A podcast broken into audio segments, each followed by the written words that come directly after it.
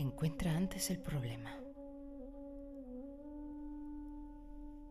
El primer ministro del rey acababa de morir, y aquel estaba ante la difícil tarea de encontrar al hombre más inteligente del país para nombrarlo nuevo primer ministro. Después de varias pruebas, seleccionaron a tres personas, de entre las cuales había que elegir una. Un día, antes de la prueba de selección, se corrió el rumor de que el monarca iba a encerrar a los candidatos en un cuarto en cuya puerta pondrían un magnífico cerrojo diseñado por los mejores mecánicos del país, que sólo conseguiría abrir quien fuera muy versado en matemáticas.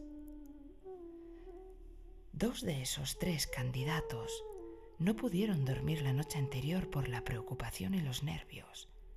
Se pasaron la noche leyendo libros sobre candados e intentando acordarse de todos los números y las fórmulas matemáticas. Antes del amanecer, estaban tan desbordados por las matemáticas que ya no eran capaces de sumar dos más dos. De camino al palacio, escondieron bajo la ropa varios libros de matemáticas que podrían necesitar en algún momento. Creían que iban bien preparados porque se habían pasado toda la noche despiertos con sus libros, pero su mente no estaba tan perspicaz y se iban tropezando como si estuviesen borrachos. El estudio y el conocimiento producen una especie de embriaguez. Ellos creían que el tercer candidato, que se había pasado toda la noche durmiendo tranquilamente, estaba un poco loco. Su despreocupación solo podía ser un indicio de ello. Los otros dos no paraban de reírse de su tontería.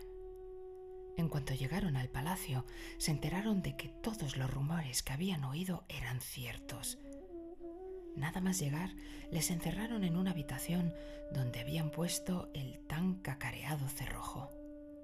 Realmente para su época era una invención magnífica del ingenio mecánico.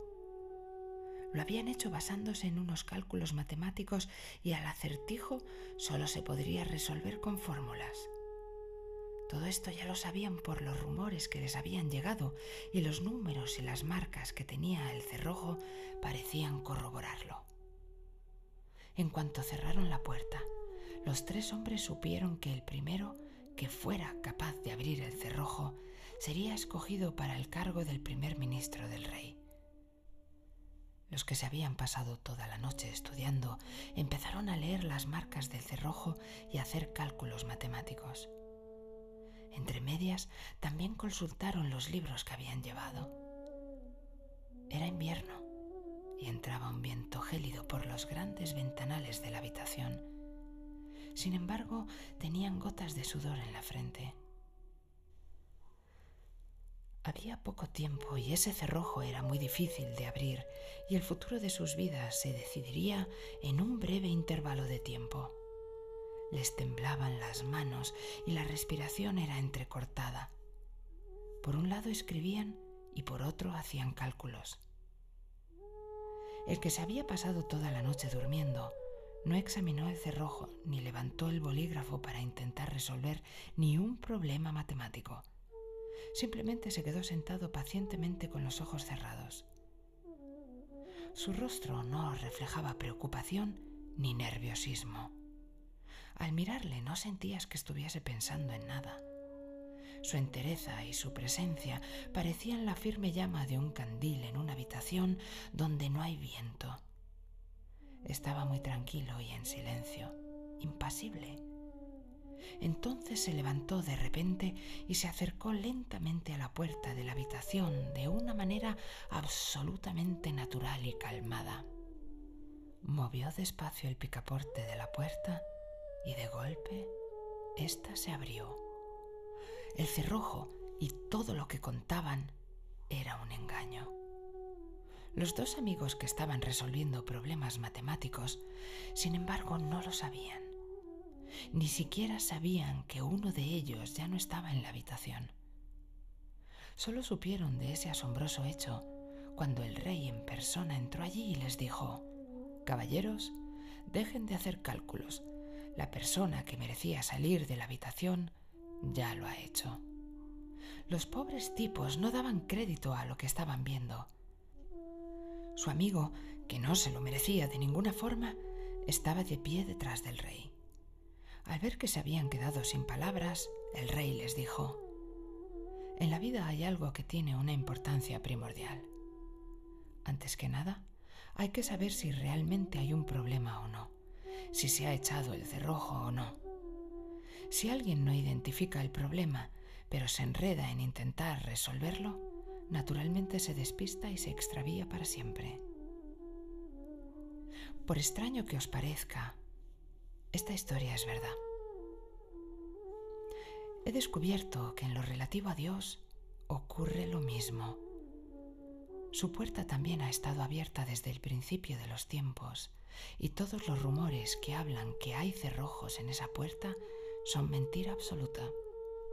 Aunque los atormentados candidatos que quieren pasar esa verja llevan consigo sus escrituras por temor a los cerrojos.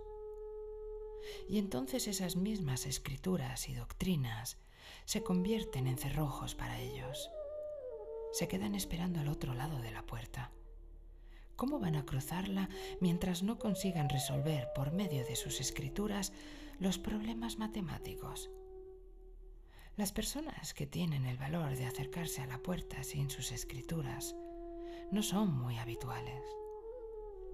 Yo llegué así, y al hacerlo me di cuenta de que los eruditos, hasta donde alcanza la vista, están enterrados bajo pilas de libros tan concentrados en resolver problemas que no se percatan de la llegada de una persona tan indigna como yo. Yo llegué, giré el pomo de la puerta y me di cuenta de que estaba ya abierta. Al principio pensé que había tenido suerte y que quizá se habían equivocado los guardianes. Porque ¿cómo es posible que pueda ganarse la entrada al mundo de la verdad alguien que no ha leído las sagradas escrituras ni tiene conocimientos? Entré atemorizado, pero los que estaban allí me informaron de que el rumor sobre el cierre de la puerta lo había divulgado el demonio y que ese rumor no tenía ningún fundamento porque las puertas siempre habían estado abiertas. ¿No estarán cerradas del mismo modo las puertas del amor? ¿No estarán cerradas también las puertas de la verdad?